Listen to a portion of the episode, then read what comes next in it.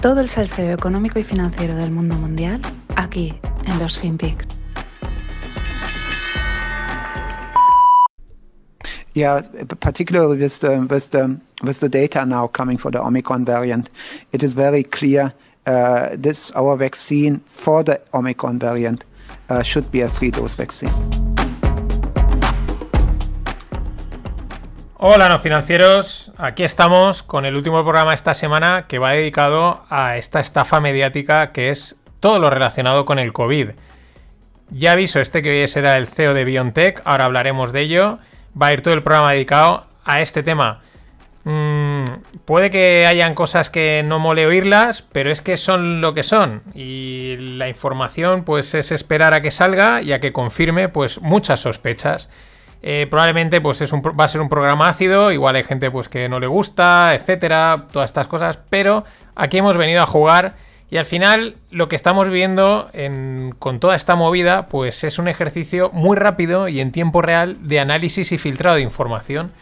Y hoy en día en estos tiempos que corren, con tanta infoxicación y donde nos obligan a no pensar, pues pararse, pensar, analizar, recordar, puede venir muy bien, porque la estafa es acojonante, sobre todo después de lo que pasó ayer. Ya os lo comentaba en el podcast de ayer, que fue para mí espectacular y no me apetece, en realidad no me mola, pero es que te ves como obligado a decir, pero ¿cómo no voy a comentar todas estas barbaridades y está el negocio obsceno que están montando alrededor? Así que vamos con ello.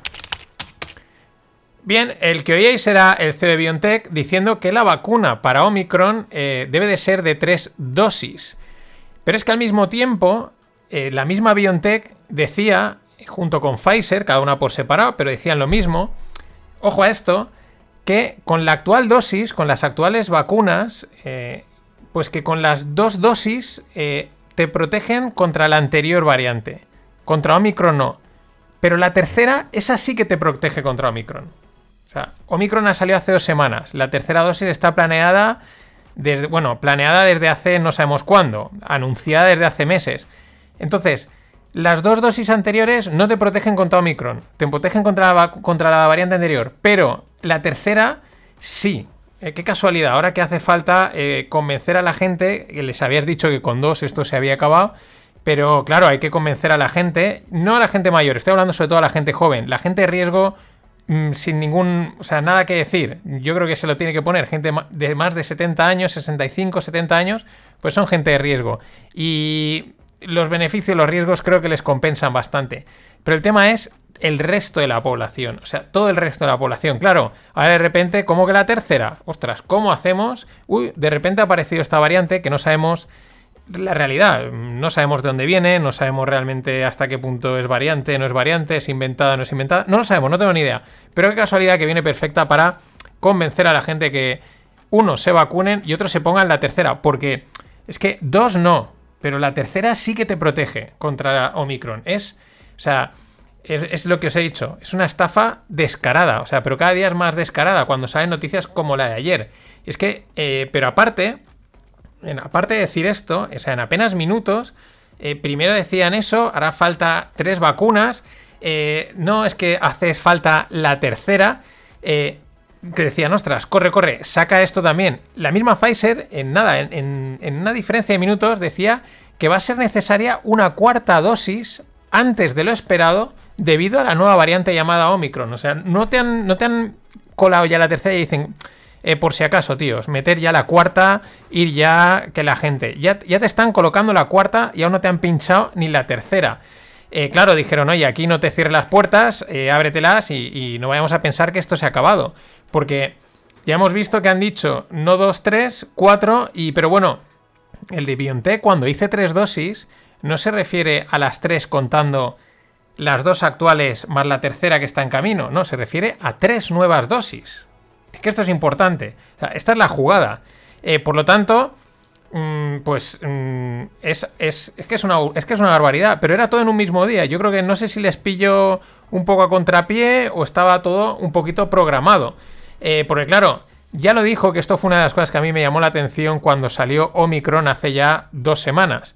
que enseguida salió Pfizer a decir que iban a necesitar 100 días para desarrollar una nueva vacuna. Y dije, uy, pues en, en, anteriores variantes no habían dicho nada.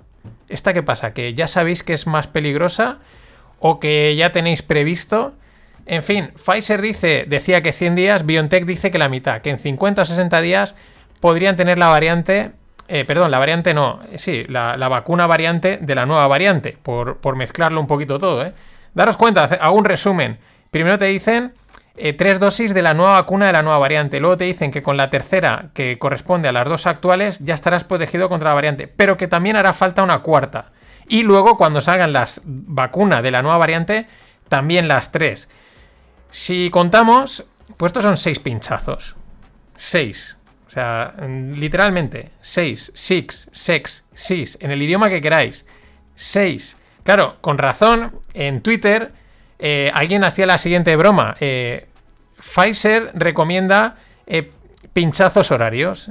dejar la, aguja dentro, ¿no? No te quites ni la aguja, déjate ya la aguja pinchada y cada hora que te vayan metiendo la vacuna que toque, porque es que esto va así. O sea, en un momento, en el lío de cifras y de números, pasas de estar en dos y pensar que en dos esto se había acabado, lo cual era una mentira. por lo menos a nivel, o sea, a nivel mediático no se ha acabado. Luego hablaremos que yo creo que en sanitario esto está over. Pero has pasado de dos a que hacer números, pam, pam, tres por aquí, seis. Claro, pues para eso déjate la, la, aguja pinchadita y para adelante. Y es que para mí ayer hubo un punto de inflexión en Twitter, en el Twitter que podemos considerar respetable, no en el eh, trolero y tal, sino gente que está hablando pues, de, sus cosas, de finanzas y tal, de una forma seria, que hasta ahora tampoco se metían mucho en estos temas del COVID y de tal, tampoco entraban a, respetaban, digamos, la información oficial, pues por respeto, ¿no? Oye, si hay que vacunarse, pues oye, hay que vacunarse, tal cual. Pero ayer ya muchos empezaron a saltar, empezaron a mofarse de todo esto, a tomarse la coña porque es tal cual, ¿no? A decir, oye, ¿esto qué es? Esto... ¿Qué vais a sacar? Lo que yo he dicho, ¿no? Yo lo llevo diciendo, lo llevo tuiteando ya bastantes semanas, el BAAS, Vaccines as a Service. Eh, ¿Qué vais a sacar? 20 eh, euros al mes y tienes todas las vacunas que quieras. Pero gente de verdad, seria, gente respetable empezó a decir, pero esto, eh, mm, ¿a dónde va? Esto es un brote verde, por lo menos de, despertar de la gente. calculo que aún tardará llegar dos, tres meses a la calle, al público general, salvo que algún gran medio decida dar la voz, alzar la voz frente a este escándalo. Vamos a otorgar un periodo de gracia y confusión, que siendo generosos va de marzo a diciembre del 2020, desde que empieza la pandemia hasta ya, hasta diciembre, ¿no? Hasta prácticamente hace un año. Siendo generosos, ¿no? Eh, ¿Por qué? Pues porque, bueno, es ese periodo en el que no sabemos con certeza el origen, el motivo, las causas de la pandemia, el virus este si es muy malo, si no es malo, si, etcétera. No tenemos mucha idea, nos pilla todo el mundo un poquito de golpe pero asumimos que es un periodo como de imprevisto, de reaccionar, ¿no? De sobreponernos y de, pues como podamos, salir de esta movida que ha surgido. Vale, nos creemos lo que se nos dice, confías, es por nuestro bien, etc. Pero desde entonces, desde hace un año, que es justo cuando salen las vacunas, probablemente fuese antes, pero vamos a ser generosos, es cuando esto se convierte en una auténtica estafa mediática y en un negocio obsceno, obsceno al máximo nivel. Y como vemos con estas informaciones, y ahora veremos otras mejores, eh, sigue y sigue y seguirá mientras la gente trague y la gente va a tragar, porque la, eh, seguridad la gente la da a cambio de lo que sea. El punto es el que apunta eh, George Gammon, que tiene unos vídeos en YouTube de finanzas, es un tío que habla de finanzas y tiene unos vídeos muy chulos, pero claro, es lo que digo, lo mismo que a mí me ha llamado a hacer este podcast, que hay un momento y dice, yo no me puedo caer ante esto. El tío le dice, dice, este, el juego es el siguiente, grandes farmacéuticas, élite global, políticos, instituciones, dice, ellos tienen una agenda, tienen le dicen una agenda a un plan, ¿no? Pero no un plan así muy conspiranoico, sino que cuando surge una crisis, no sabemos la crisis por qué surge, pueden haberla provocado, no, puede ser casual, no importa. Eso nos da igual, es como el virus, no sabemos el origen, no sabemos, da igual. El tema es que hay un virus, hay una crisis, hay un problema, aprovechan para acelerar, aprovechan para sacar eh, beneficios, poder, control, condicionar a la gente, etc. Es lo que estamos viendo y esto se sigue estirando. Pero esta es la parte mediática, la, la que, en la que están políticos, medios de comunicación y empresas ahí metiendo miedo y miedo. People of Earth, planet Omicron este el momento de Futurama lo vuelvo a poner pues para bajar un poquito, ¿no? Para que tampoco vayamos ahí eh, muy, muy, muy serios. Porque os decía, y es la parte buena, porque os digo que para mí a nivel sanitario, al menos, yo creo que esto está realmente over desde hace mucho tiempo. Otra interpretación a todo esto que doy a esta... Eh, aquí han salido una noticia tras de otra de, no, la tercera te protege, va a venir la cuarta, eh, espera, hay que sacar una nueva tal, es como, ostras. Es porque podría, esto querría decir que Omicron igual no es nada grave.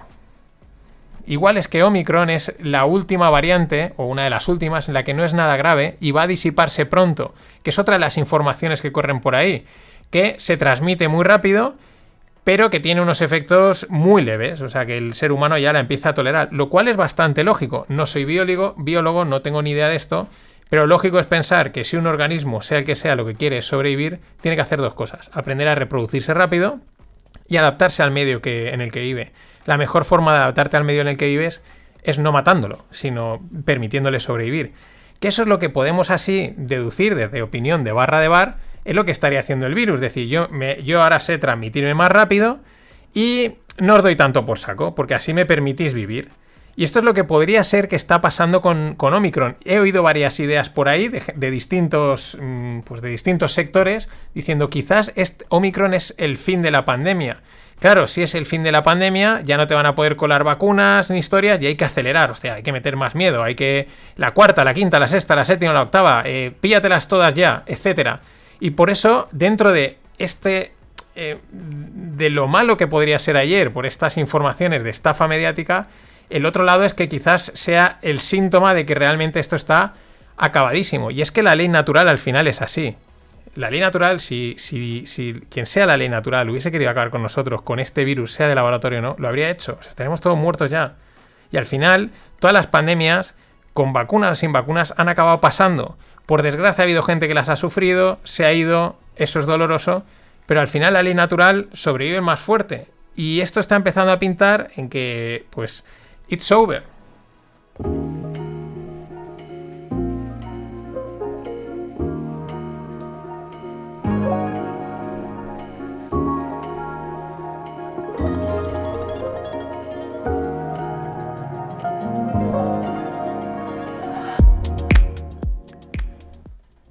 Seguimos con el, con el COVID. Hoy estoy dedicado a ello, pero, pero bueno, había que hacer un cambio. Repito, desde, es una opinión personal. Creo que a nivel sanitario esto está finiquitado. Pero claro, a nivel mediático, económico, político, esto tiene un rédito que hay que seguir rascándolo. Seguimos con la estafa mediática. Y voy con dos noticias publicadas en medios nacionales aquí en España de gran tirada. Lo cual, dentro de la intencionalidad, lo de siempre. Confirman cosas que no quieren confirmar, pero claro, tienen que publicarlo. Vamos con ello. Si les damos la vuelta a estos titulares es cuando les sacamos todo el jugo y aparte así rompemos un poco su juego mediático, ¿no? De, que parezca una cosa, pero esto está queriendo decir esta otra. Y ahora es cuando realmente podemos empezar a reírnos por no llorar, porque lo de hasta ahora, un poco lo de Pfizer y BioNTech, pues el que no lo quería ver, pues bueno, pero era un poco evidente. La primera, el grupo Roche de Suiza, o Roche, o Roche, o Roche eh, acaba de anunciar que va a sacar al mercado un nuevo test capaz de diferenciar entre el COVID y la gripe. Será una herramienta fundamental para ayudar a los sanitarios. ¿Cómo? ¿Cómo que diferenciar entre la gripe y el COVID? Ahora. Y claro, con razón, todo el mundo en el último año decía que las gripes habían desaparecido. E ingenuos de nosotros pensando que era por la mascarilla. Y cómo jode sentirse engañado, ¿eh? Resulta que todas las gripes han sido contadas como COVID. Todas, porque esta noticia lo que confirma es eso, lo que confirma es que ahora van a sacar el test que las diferencia. Esto no se podía saber, esto no se lo podía imaginar nadie, claro que no. Y a partir de ahora eh, ya no va a ser de este modo, van a poder diferenciar. Es que encima, dentro del artículo, un directivo de Roche dice, o sea, es ya como te lo no querías caldo, toma dos tazas. Dice, es, esencial que los profesionales puedan saber rápidamente si un paciente tiene coronavirus o gripe. Sobre todo porque la pandemia del COVID se está expandiendo en la temporada de gripe. O sea, daros cuenta lo que quiere decir, pero lo que realmente está diciendo. O sea, entonces, ¿qué hacemos? O sea, la pregunta es, con todos los datos del 2021 y dejamos el periodo de gracia y confusión del 2020 fuera, somos muy generosos eh, con todos los datos del 2021, ¿qué hacemos?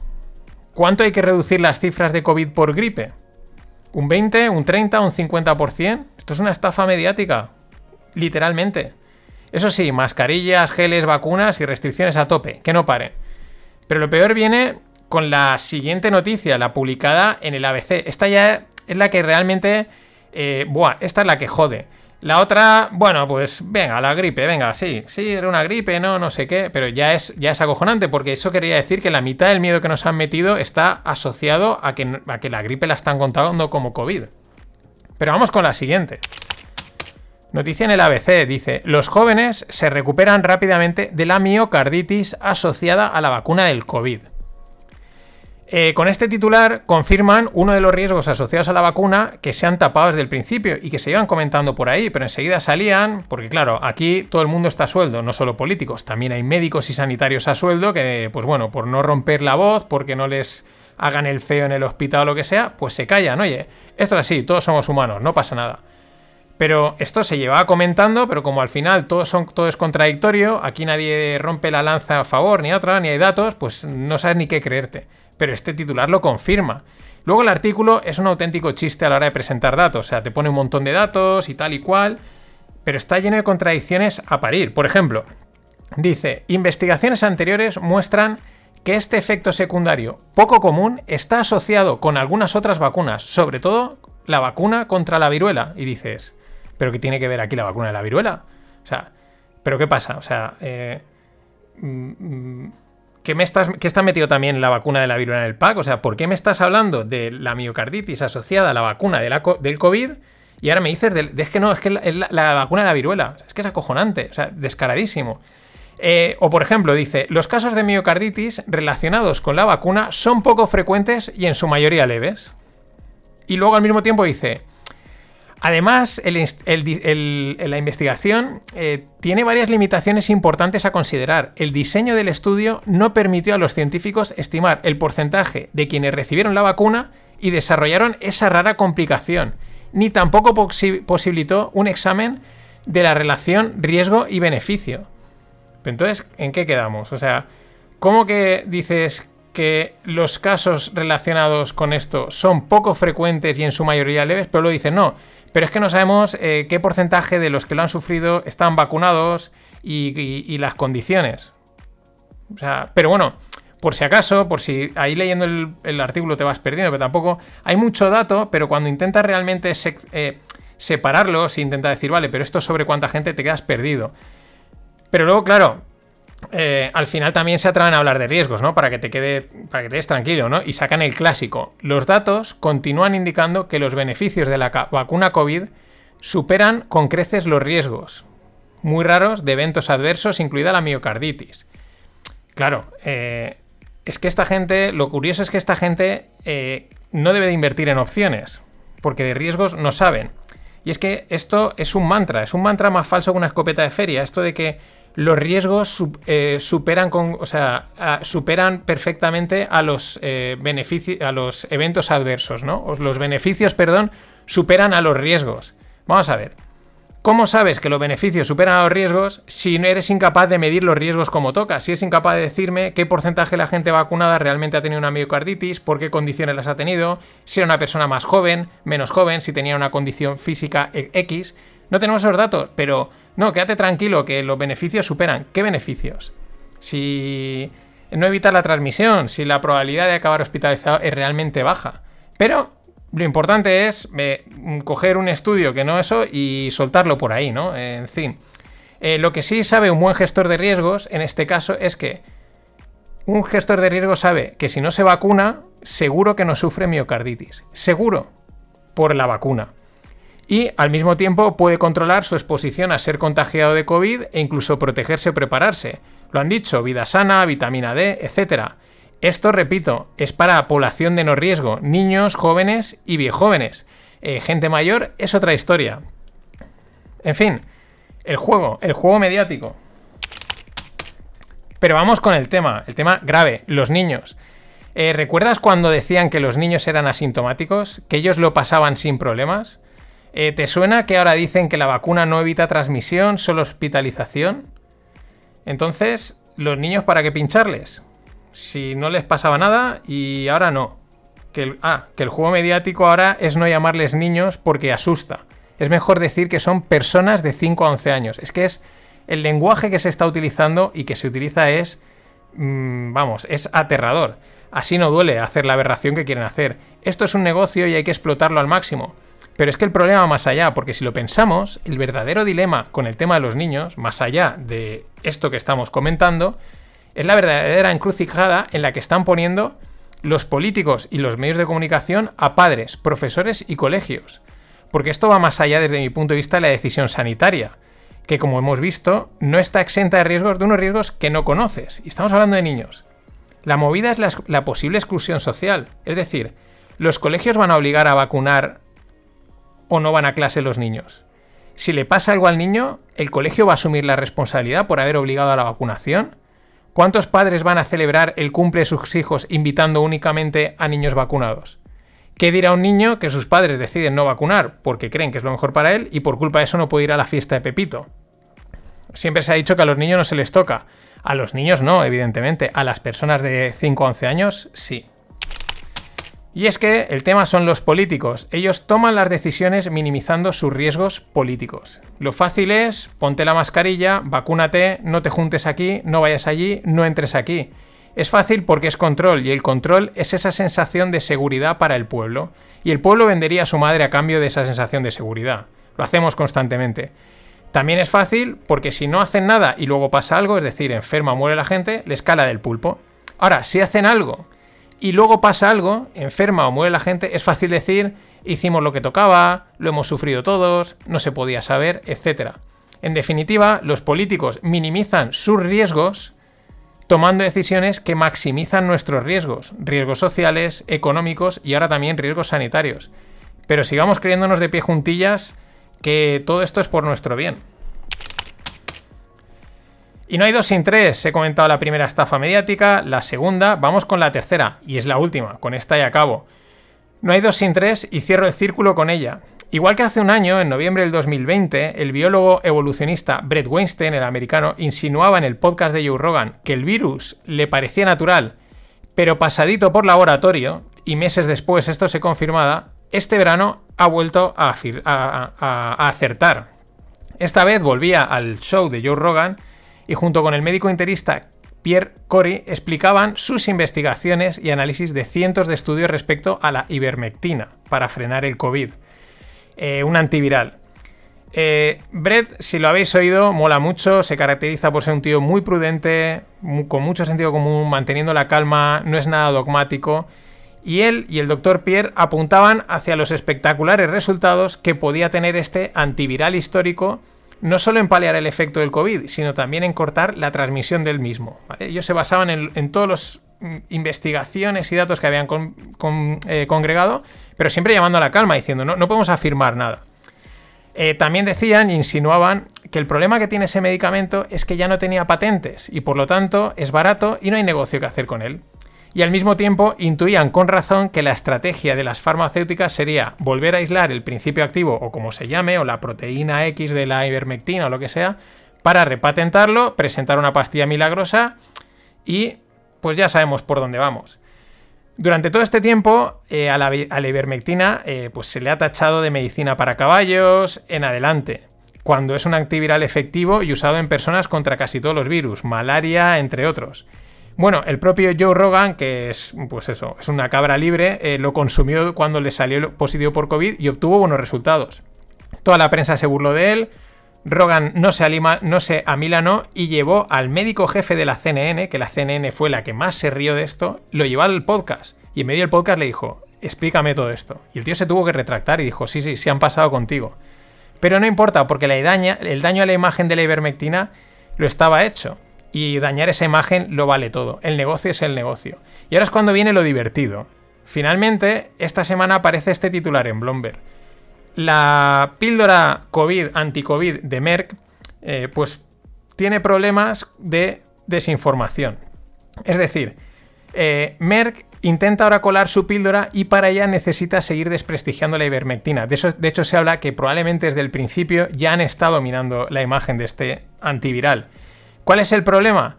Que no son capaces de demostrar que la ivermectina no funciona. Y de hecho, en febrero del 2021 hicieron un comunicado muy tibio al respecto. Dijeron que no había evidencias significativas de que fuera efectiva y que faltaban datos.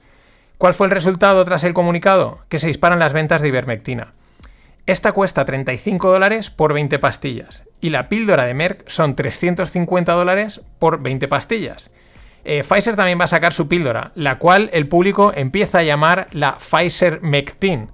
Esto, Internet es imbatible, pero es que lo que antes era conspiranoico, pues cada vez cuesta menos eh, decir, pues hay bastante más de cierto de lo que venden.